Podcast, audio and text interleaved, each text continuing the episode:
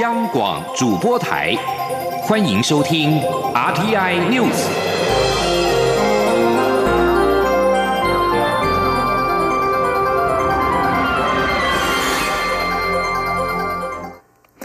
各位好，我是张淑华，欢迎收听这节央广主播台提供给您的 RTI News。成立已达九十年的泛太平洋暨东南亚妇女协会，今天首度在台湾举行二零一九年国际年会。蔡英文总统出席开幕典礼致辞。总统除了细数这几年台湾推动妇女权益相关政策，他也表示，身为一位女性的总统，他希望把台湾打造为妇女就业的最好典范。记者陈林信宏报道。第一次世界大战后，女性主义逐渐觉醒。一九二八年，由获得诺贝尔和平奖的美国芝加哥化学专家 Jane Adams 女士，与一群泛太平洋及东南亚地区妇女，与夏威夷檀香山发起组织跨国性妇女社团——泛太平洋及东南亚妇女协会 （PASIWA） 于是成立。而中华民国分会在国际妇女领域以及在联合国重要组织扮演积极角色，并拥有重要影响力。是台湾推动国际交流的重要平台。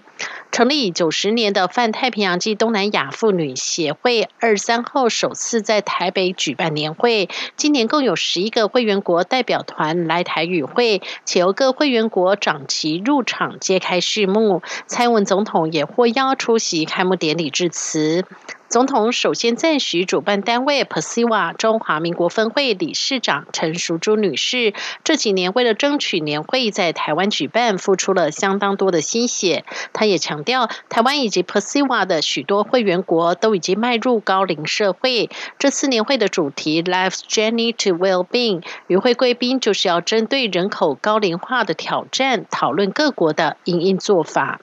总统也细数这几年台湾推动妇女权益相关的政策，不仅实施弹性工时，也努力提升女性劳动力的参与率，鼓励妇女追求自己的理想和梦想。他强调，身为一位女性的总统，希望把台湾打造为妇女就业的最好典范。总统说：“身为一个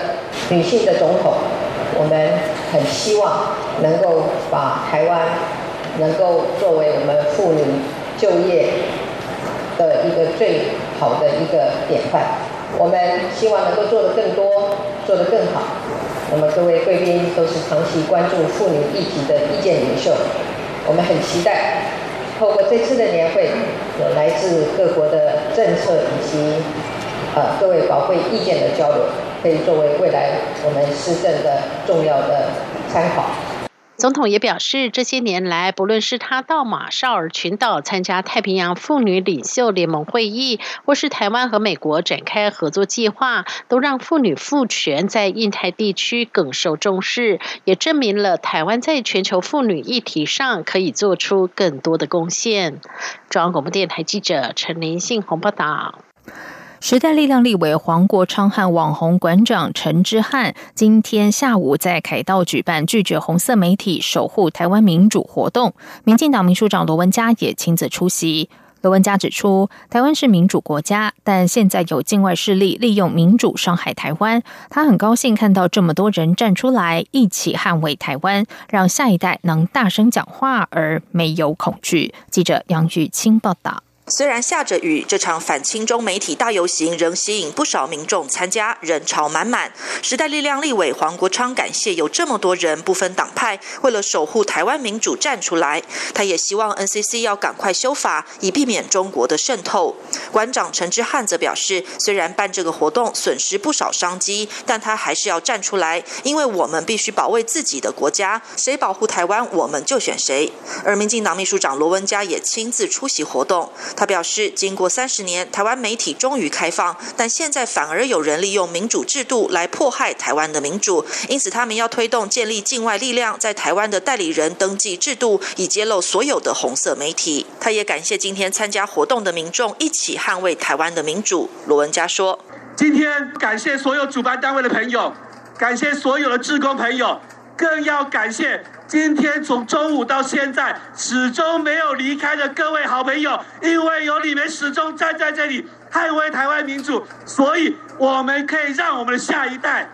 让我们子孙一直像我们一样大声讲话没有恐惧，自由呼吸没有负担。罗文佳指出，现在不只是媒体，甚至连学校、庙宇、社区组织这几年都被红色全面渗透。因此，他呼吁大家一起努力，否则如果继续容忍放纵，每个人认为理所当然的民主自由，恐怕很快就会失去。央广记者杨雨清在台北采访报道。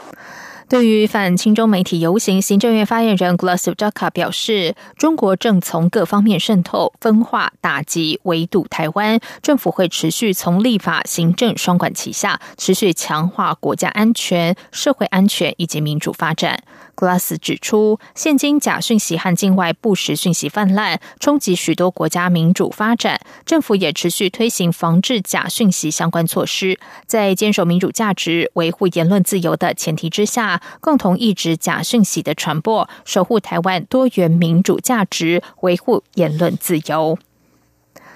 长荣空服员的罢工已经进入了第四天。交通部次长王国才今天表示，尽管长荣已经尽力应变，但仍然造成许多旅客不便。他希望劳资双方能够尽快的恢复谈判，最好能够在二十九号之前结束罢工。请听杨雨清的报道。长荣空服员罢工持续进行中，交通部也召开紧急应变会议。次长王国才表示，长荣预计从明天起会维持四成左右的运能，剩下的旅客已经安排迁转、延期或取消。由于长荣目前已取消到二十八号的航班，二十九号之前也不接受定位。王国才希望罢工能尽快在这段时间内结束。他说：“整个长长荣航空到六月二十八把取消航班，好，然后这一段时间也也。”也不再接受订票哈，我们是希望说，如果可以在这段时间结束是最好。就说这段时间事实上目前是处理差不多了，所有的旅客也处理差不多了。如果再延长，可能他下一波又要开始处理这样。所以第一个阶段，我们希望在这一个阶段哈，能够有一个结束。至于所谓的罢工预告期，乃至于授权期，汪国才则希望工会能提早宣布几号到几号要罢工，让旅客能有所应应。但是他指出，罢工是劳工的权益，即使有预告，资方仍有损失，因此这部分还要再跟劳动部沟通，找到好的处理方案。他也再次呼吁劳资双方能尽快重回谈判桌协商，让争议尽早落幕，早日恢复机场秩序。央广记者杨雨清在台北采访报道。对于长荣航空的空服员罢工，台北市、台中市等各地旅行工会的理事长今天举行记者会，发出怒吼，强调反对突袭式的罢工，让业者措手不及，损失惨重。二十五号上午将会到长荣南坎航运大楼举布条抗议。业者也呼吁行政院即刻协调交通部和劳动部，启动劳资沟通，并且明定十五天以上的罢工预告期。记者陈林信宏报道。航空运输业近三年来接连发生三次罢工事件，包括台北市、新北市、桃园市、台中市等六个直辖市的旅行工会，以及台湾省旅行商业同业工会联合会，二十三号下午举行记者会，提出五点声明。旅行工会表示，劳工罢工权应该受到尊重，但对于一再滥用突袭式罢工手段，绑架消费者谋取自身利益，工会予以强烈谴责。因此，他们决定在二十五号。前往长荣南坎航运大楼抗议。台中市旅行工会理事长张进丁说：“长荣航空公司抗议，然后再跟这个空服员反罢工的这个抗议，哦，他们藐视我们这些消费者的权益，都没有无预警的来罢工啊，那我们可能就有三到五部的这个游览车。”旅行工会也指出，这起罢工事件起因于劳资纠纷，不能归责于旅客和旅行业，所以包括长荣航空和桃园空服员职业工会都应承担包括罢工造成的消费者和团体旅客取消所衍生的费用。台北市旅行工会理事长吴志健说：“我们这边呼吁这次的罢工事件，他必须要要有责任。当然，他是一个劳工纠纷，所以假设，但这个一个前提要提到是说。”当假设我们的罢工预告期能够制定很明确的制定出来的话，在十五天以上这样的一个期间，至少让消费大众以及旅行社都能够及时的应变。由于这起长荣罢工事件，包括劳动部和交通部都各司其责，工会也呼吁行政院应该启动协调机制，促成劳资双方理性沟通，让整起罢工事件尽快落幕。另外，也应该尽快明定十五天以上的罢工预告期，让消费大众和旅行社都能够及时应变。中央广播电台记者陈林信宏报道。私有公共建筑物强制耐震评估将于七月一号上路。内政部营建署建管组组长高文婷表示，耐震公安申报必须完成初评和详评，将分四级办理，需花费一整年才能全数完成申报。主管机关可视情况给予最长两年的延展期，但如果限期仍不申报，最高可处新台币三十万元罚还，并且可以连续处罚。记者刘品希报道。内政部去年一月修正《建筑物公共安全检查签证及申报办法》，将耐震能力评估纳入公安检查签证及申报项目，要求九二一地震前领得建造执照、楼地板面积达一千平方公尺以上、私有公公众使用的建筑物，如车站、学校、医院等，必须强制进行耐震评估。新的公安申报办法将于七月一号正式施行。营建署建管组组长高文婷受访时表示，由于各类型建户数量庞大，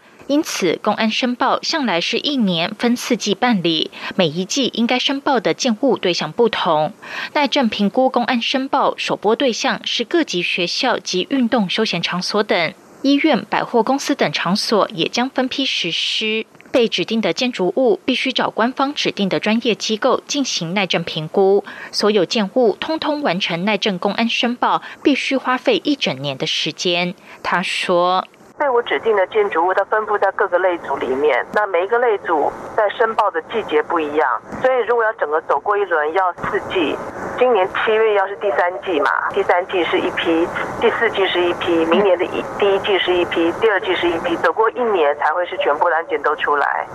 高文婷指出，耐震能力评估与一般防火避难的公安申报不同。防火避难类申报如果不符规定，可能只需要搬除楼梯间的杂物即可；但耐震公安申报要求必须完成耐震初评与详评，整栋建户的耐震详评需要耗费一些时间。建户所有权人可以要求最多两年的展延期限。如果耐震评估结果不合规定，也会视情况给予改正期，不会立即开。开罚，但如果逾期不申报、通知也不理会，就会依照建筑法第九十一条开罚新台币六万到三十万元，并可连续处罚。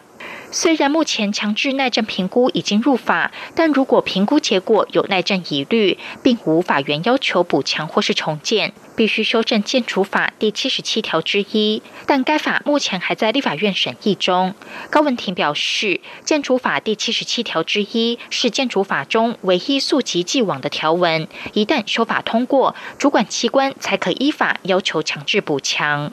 央广记者刘聘熙在台北的采访报道。